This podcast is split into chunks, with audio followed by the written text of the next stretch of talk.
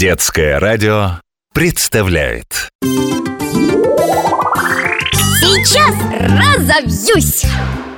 А почему зимой, когда я дышу, у меня изо рта идет пар, а летом нет? Потому что пар изо рта идет только тогда, когда на улице холодно Воздух, который мы выдыхаем, теплый и влажный он смешивается с холодным воздухом, охлаждается и превращается в такое облачко, которое состоит из микроскопических капелек воды. Вот это самое облачко быстро рассеивается в холодном воздухе. Ну а летом этого просто не может быть ну, Потому что воздух-то теплый И такой реакции не происходит, вот и все Получается, когда на улице холодно, я выдыхаю маленькое облачко? Абсолютно точно, молодец